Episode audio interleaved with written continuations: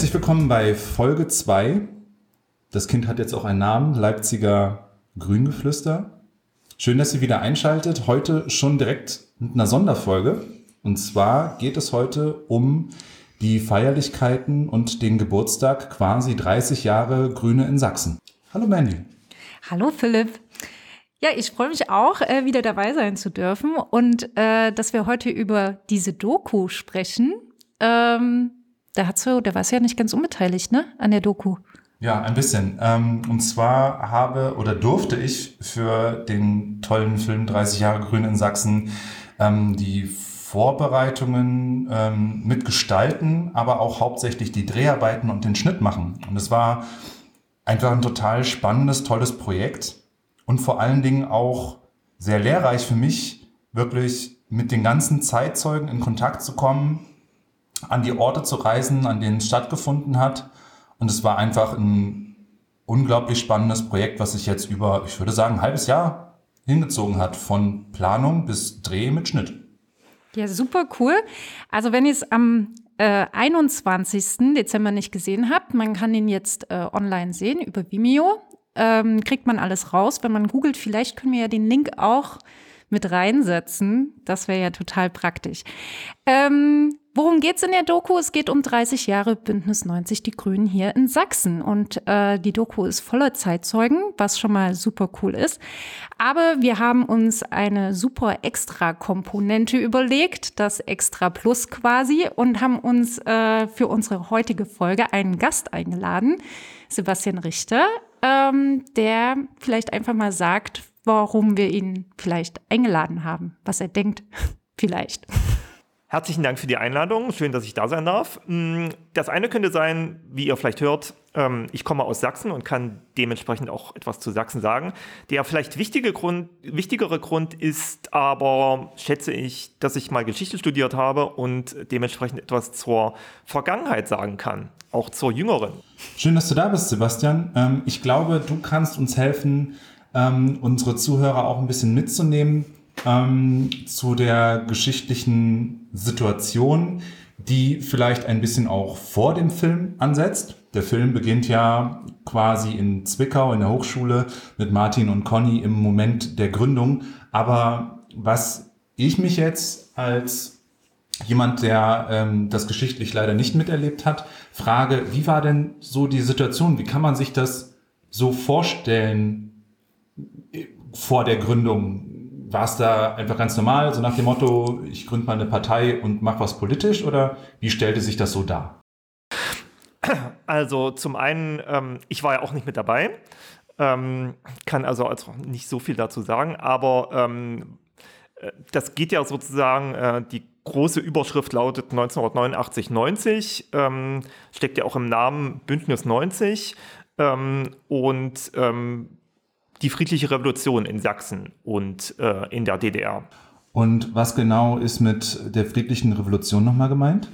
Die Revolution, die dazu beigetragen hat ähm, und den Puls gegeben hat, ähm, dass die DDR sich demokratisiert hat und dass es dann zur Wiedervereinigung gekommen ist. Und dieser Rahmen ist ähm, die Voraussetzung dafür, dass es überhaupt zu neuen Parteien in Sachsen auch äh, kommen konnte. Was muss man noch wissen, damit man die Gründung von Bündnis 90 Die Grünen besser einordnen kann? Was würdest du sagen? Naja, also man muss sich, glaube ich, erst einmal die Situation von 1989, 90 vor Augen führen. Ähm, das Ende der DDR, ähm, also wenn wir anfangen und äh, begeben uns zurück in, sagen wir mal, den Sommer 1989, ähm, hat man in der DDR und auch in Leipzig hier ähm, so eine bleierne Zeit, ähm, während es in den anderen ostmitteleuropäischen realsozialistischen Diktaturen schon zu Veränderungen gekommen ist, ähm, hat Erich Honecker und das Zentralkomitee in Berlin, in Ostberlin, ähm, noch die Fäden in der Hand und sperrt sich gegen jede Veränderung. Also wir haben in Polen zu dem Zeitpunkt im Sommer 89 äh, schon erste freie Wahlen, wo die Kommunisten, ähm, die 40 Jahre lang die Volksrepublik dominiert haben, ähm, die demokratische Opposition, die aus der Solidarność-Bewegung gekommen ist, ähm, an der Regierung beteiligen. Ähm, wir haben ähm, die Perestroika und Glasnost in der Sowjetunion mit äh, Michael Gorbatschow. Ähm, wir haben ähm, dann bald äh, Ende des Sommers 89 ähm, die Öffnung des Eisernen Vorhangs in Ungarn, wo sozusagen auch viele Ostdeutsche den, das Schlupfloch nutzen, um in äh, die Freiheit zu kommen. Und äh, wir haben in der DDR auch viele Oppositionsbewegungen. Ähm, wir haben im Mai 1989 die ähm, Kommunalwahl, ähm, die ähm, dadurch sich auszeichnet, dass ähm, zum ersten Mal auch wirklicher Wahlbetrug nachgewiesen werden konnte. Ähm, und was nochmal eine Beschleunigung für die Opposition in der DDR brachte. Und wir haben schon seit längerem die Montags-Friedensgebete, ähm, die sozusagen dann im ähm, Frühsommer 1989 zu, in die Sommerpause gehen und dann im September 1989 wieder in Leipzig anlaufen in der Nikolaikirche. Und damit beginnt so eigentlich die friedliche Revolution in Leipzig.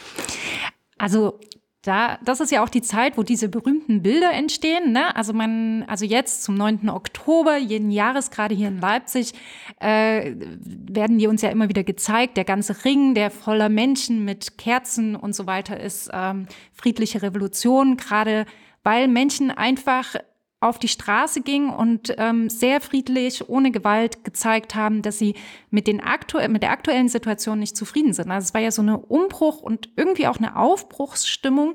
Vielleicht kannst du noch mal was zu den Sammelbewegungen wie Bündnis 90 sagen, die es ja eben zur Wendezeit schon gab, ne, bevor es zur Gründung der Partei eigentlich kam und was die dann wiederum mit den Grünen zu tun haben.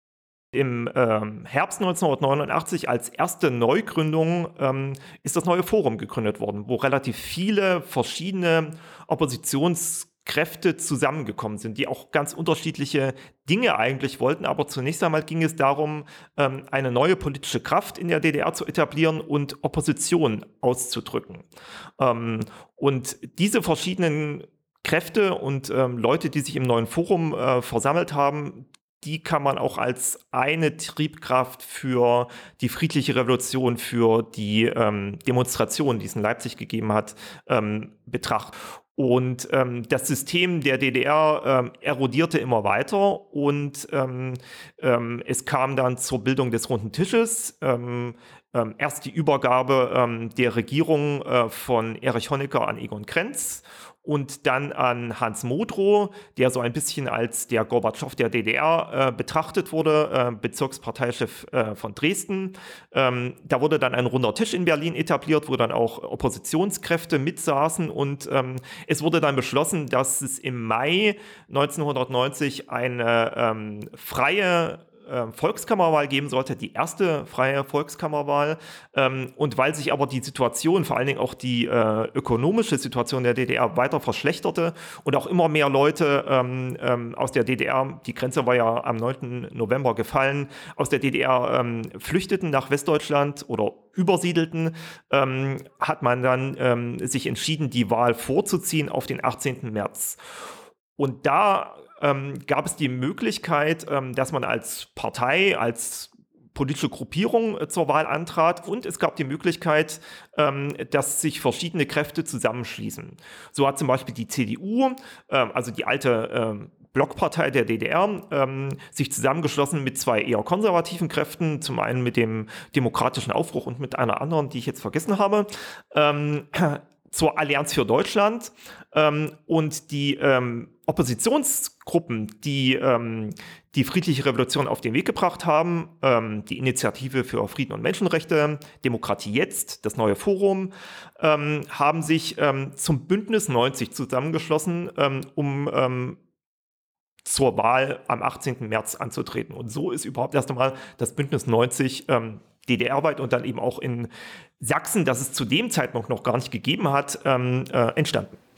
Also wenn ich das jetzt mal als Laie kurz zusammenfassen kann, bitte korrigiere mich, wenn ich das falsch verstanden habe, kommen wir aus einer Situation, in der es nicht wirklich freie Wahlen gab. Man konnte sich nicht frei als Partei, als Gruppe zu einer Wahl stellen, um etwas zu bewegen oder verändern zu wollen. Das war schon alles so ein naja, abgekartetes Spiel, würde man jetzt umgangssprachlich sagen.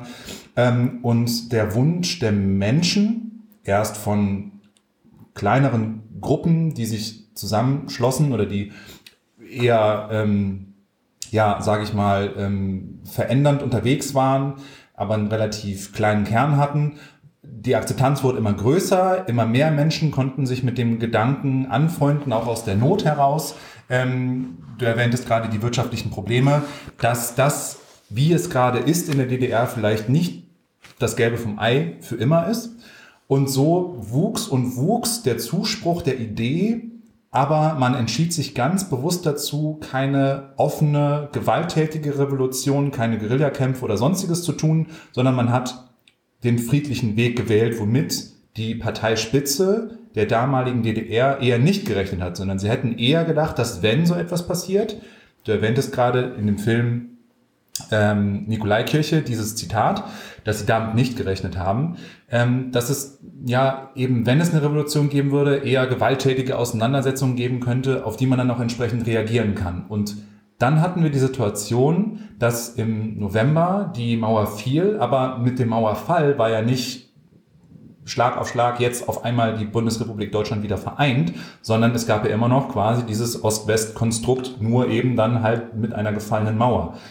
Und wenn ich das geschichtlich richtig in Erinnerung habe, gab es ja zu dieser Zeit im Westen Deutschlands schon die Partei Die Grünen, richtig? Genau.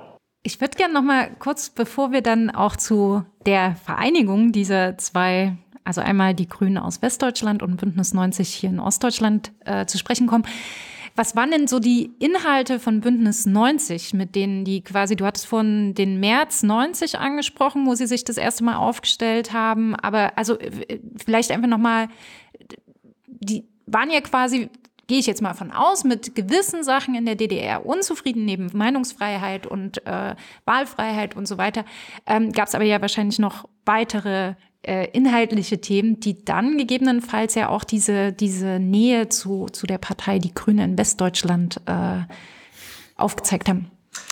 Ähm, also was man sich vielleicht auch ähm, vor Augen führen muss, ist, dass ähm, ähm also wir haben sozusagen ähm, diese realsozialistische Diktatur der DDR, wo es keine Meinungsfreiheit gegeben hat, wo ähm, auch Oppositionsbildung eigentlich verboten war und äh, auch strafrechtlich verfolgt werden konnte. Also wenn du eine Partei gegründet, du durftest keine andere Partei gründen und ähm, der Versuch dazu war schon strafbar. Das muss man sich, glaube ich, auch vor Augen führen. Und dann muss man sich noch vor Augen führen, ähm, dass ähm, unter diesen Bedingungen ganz unterschiedliche Menschen, ähm, die aus ganz unterschiedlichen Gründen unzufrieden waren mit dem, wie es in der DDR Ende der 80er Jahre ähm, gewesen ist, ähm, unzufrieden gewesen sind, ähm, ganz unterschiedliche Vorstellungen auch von Zukunft hatten und ganz unterschiedliche politische Vorstellungen hatten, wie es mit der DDR weitergehen sollte. Ähm, und das spiegelt sich, glaube ich, auch darin wieder, ähm, wenn man sich so anschaut, wie ähm, der Lebensweg ähm, von vielen Leuten, die im Bündnis 90 und vor allen Dingen auch im neuen Forum, also dieser ersten Oppositionsgruppe, äh, die wirklich sich gegründet hat, ähm, ähm, wie es sozusagen im, ähm, im Lebensweg äh, von diesen Akteuren weitergegangen ist. Also das sind welche heutzutage schon sehr äh, abgedriftet, wenn man das mal so sagen darf. Ähm, andere sind ähm, zur CDU gegangen ähm, und ähm, aber auch viele sind ähm, zum Bündnis 90 die Grünen gegangen. Und wie das sozusagen jetzt ähm, ähm, mit dem Bündnis 90 und den Grünen zusammenhängt, ähm, ist natürlich eine komplexe Geschichte. Also ähm, es gab auch in den Oppositionsgruppen, die ähm, die Revolution initiiert haben, gewissermaßen äh, viele unterschiedliche Vorstellungen, wie es mit der DDR weitergehen sollte. Und ähm, es war nicht unbedingt sozusagen sofort die Absicht, ähm, ähm, eine Wiedervereinigung anzustreben, sondern es gab auch die Ideen eines dritten Weges zwischen Ost und West. Ähm, das hat sich dann aber im Laufe des Jahres 1990 ähm, als unrealistisch zerschlagen, ähm, auch vor allen Dingen dann bei der Volkskammerwahl am 18. März, als doch ein bisschen unerwartet ähm, die Allianz für Deutschland ähm, ähm, gewonnen hatte und ähm, das Bündnis 90, also die verschiedenen Oppositionsgruppen, die eigentlich die friedliche Revolution angetrieben haben, ähm, relativ schlecht abgeschnitten haben mit ähm, nicht eigentlich mal fünf Prozent, aber es gab in der Volk Volkskammer keine fünf Prozent Hürde und so sind dann eben einige Abgeordnete auch eingezogen, waren aber dann nicht an der Regierung beteiligt. Ähm, und dann kam es sozusagen im Dezember 1989 zur ersten gesamtdeutschen Bundestagswahl. Ähm, mit der Besonderheit, ähm, dass die Parteien in der alten Bundesrepublik und in der im Beitrittsgebiet der ehemaligen DDR, den fünf neuen Bundesländern, getrennt antreten konnten und dass sozusagen es getrennte 5%-Hürden gegeben hat. Und in Westdeutschland trat zum Beispiel die Grünen der Bundesrepublik an mit dem Slogan, alle reden von Deutschland, wir reden vom Wetter. Interessanter Aspekt, damals war schon der Klimawandel ähm, sehr ähm, im Gespräch, ähm, aber offensichtlich waren die Wählerinnen und Wähler, vor allem in Westdeutschland, ähm, nicht so sehr am Wetter interessiert, sondern mehr an Deutschland und die Grünen aus der Bundesrepublik scheiterten an der 5%-Hürde, während das Bündnis 90 in Ostdeutschland ähm, über die 5%-Hürde sprang und dann im neuen Bundestag vertreten war. Und somit war dann ähm, im neuen Bundestag ähm, neben CDU, CSU, SPD, ähm, PDS, die umgewandelte SED, ähm, das Bündnis 90 neben, und neben der FDP ähm, das Bündnis 90 vertreten mit wenigen Abgeordneten und eben nicht mehr die Grünen aus der Bundesrepublik.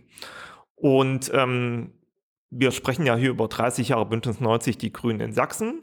Sachsen war mal wieder wenn ich das so sagen darf, Avantgarde. Ähm, und es kam schon ähm, zur ähm, Fusion dieser beiden Parteien. Ähm, es gab ja auch eine grüne Partei in der DDR oder ja, in der DDR.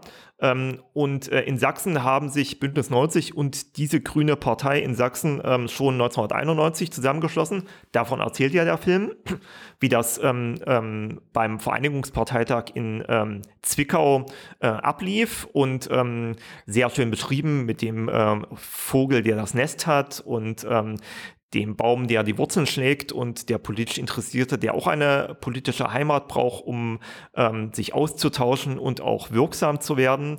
Ähm, und so kam es eben zur Gründung äh, von Bündnis 90 Die Grünen in Sachsen, aber noch nicht in Gesamtdeutschland.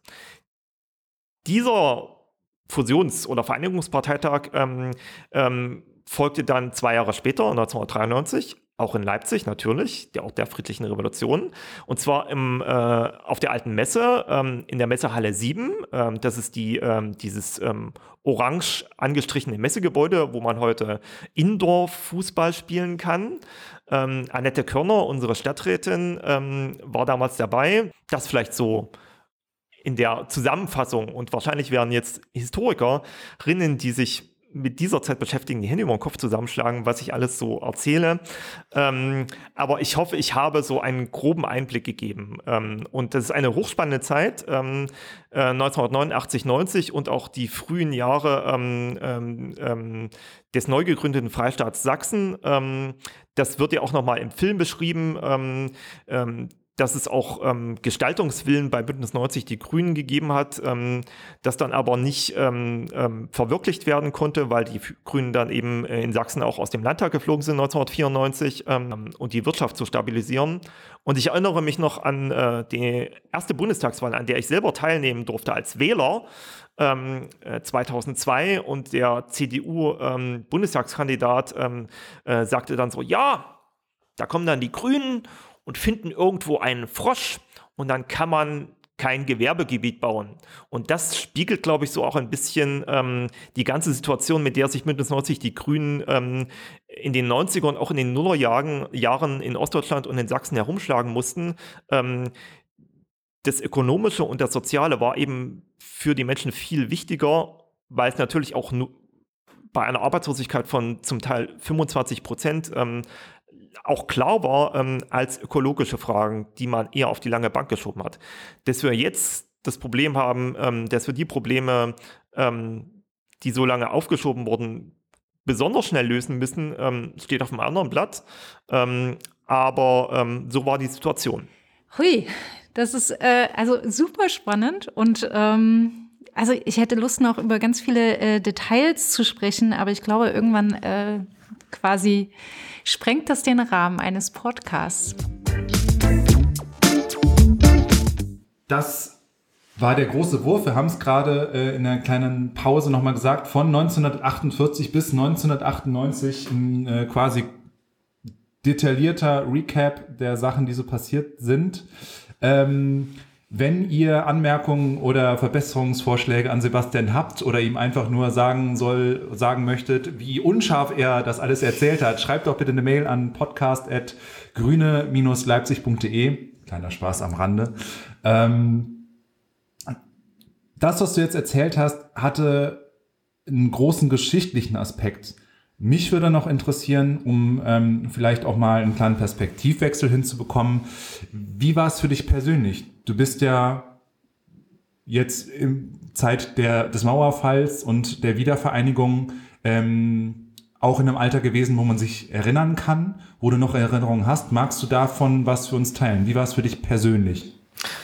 Ähm, ja, also ich kann mich so ein bisschen äh, schon daran erinnern. Ähm, ich ähm, vielleicht so ein paar, ne, paar Anekdoten. Ähm, meine erste politische Erinnerung wirklich ähm, spielte im April, Mai 1989. Ich saß in der ersten Klasse. Wir hatten eine Vertretungsstunde bei Frau J, nenne ich sie mal.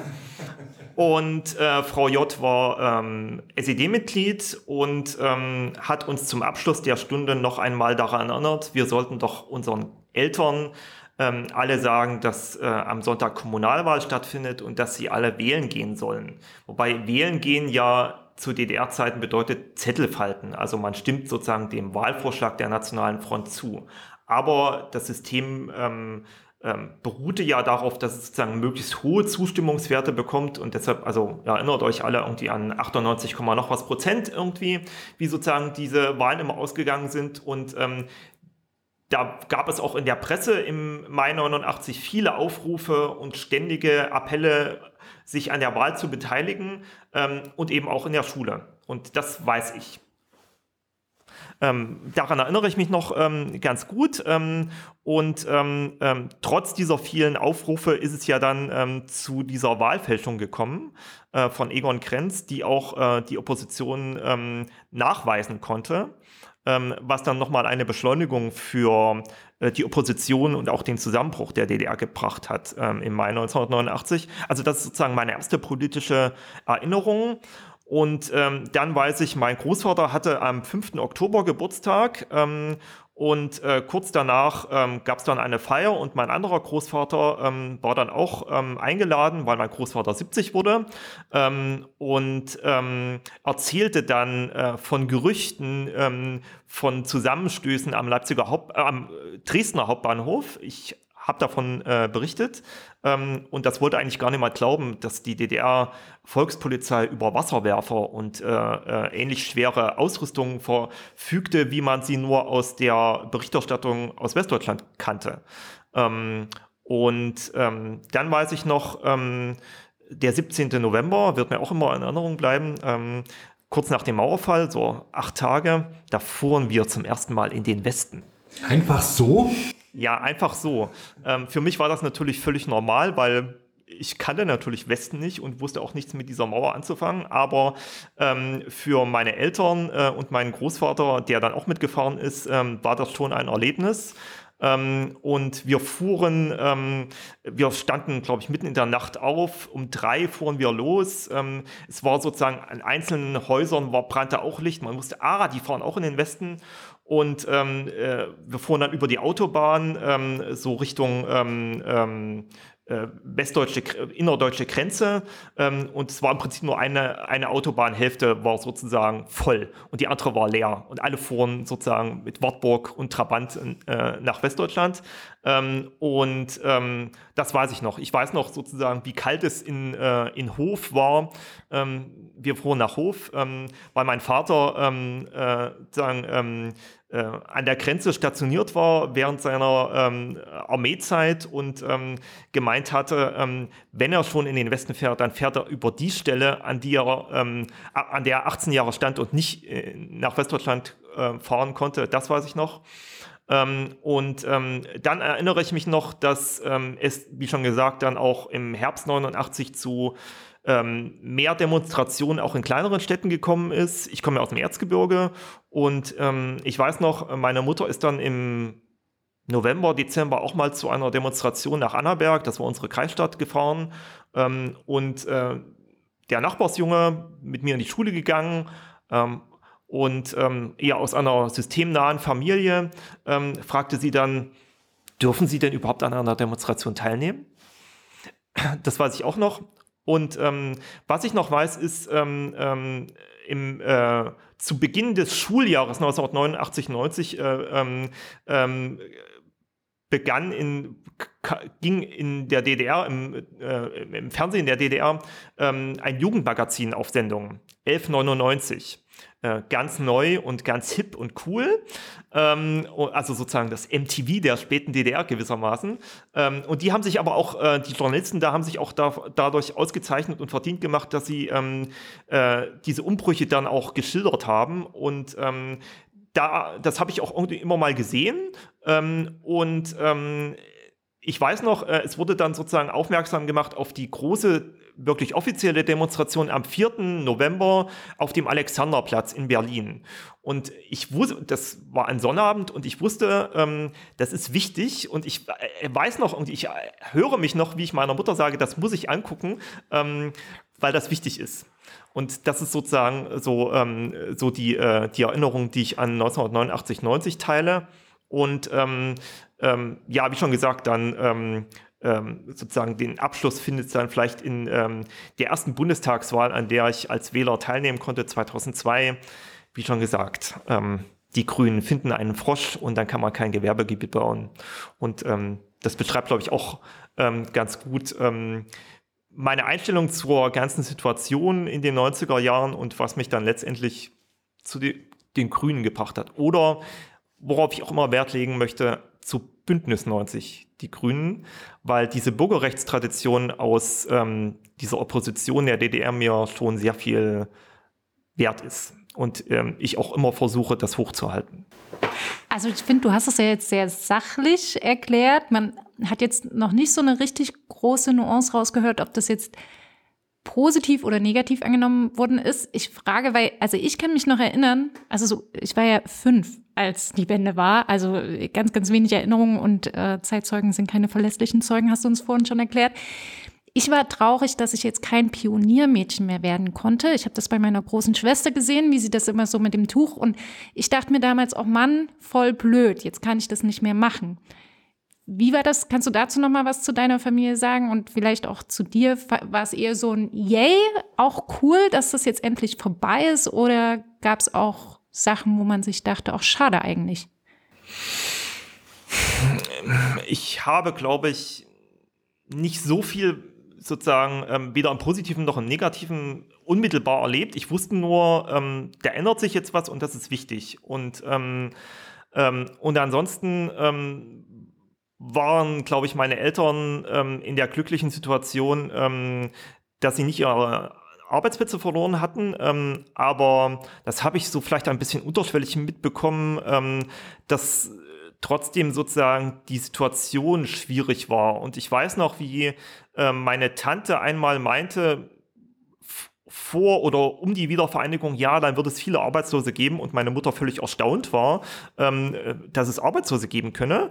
Ähm, und ähm, aber sozusagen diese harte äh, Realität des ähm, Arbeitsplätzeverlustes habe ich eben in meiner Familie selber nicht miterleben können. Ähm, und ähm, dann ist es halt immer so, ähm, es gibt diese schöne Formulierung, dass äh, Leben immer vorwärts gelebt und rückwärts ähm, äh, verstanden wird. Ähm, und ähm, ich bin wirklich froh, dass es diese friedliche Revolution gegeben hat ähm, und dass es die DDR nicht mehr gibt und dass es auch, ähm, dass ich es mir auch im Großen und Ganzen auch Sport geblieben ist in dieser DDR, in diesem unfreien System, in die, nicht aufwachsen zu müssen, sondern eben in einer offenen Gesellschaft. Und ich bin wirklich enorm dankbar dafür, dass ich zum Beispiel nicht zur NVA gehen musste. Und ähm, das sind so vielleicht die ähm, Würdigung so in der äh, Retrospektive. Mhm. Also es sollte jetzt auch nicht nach einer Glorifizierung der DDR klingen. Meine Mutter sagt auch immer, sie ist sehr froh, dass wir nicht in der DDR groß geworden sind.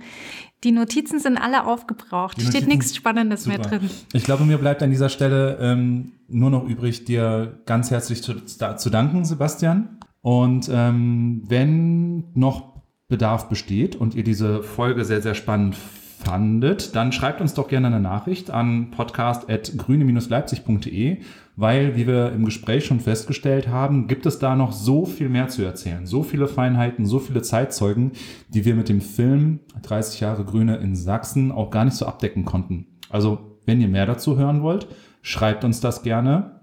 Wir haben noch eine ganze Menge dazu zu erzählen. Mandy, hast du noch ein schönes Schlusswort?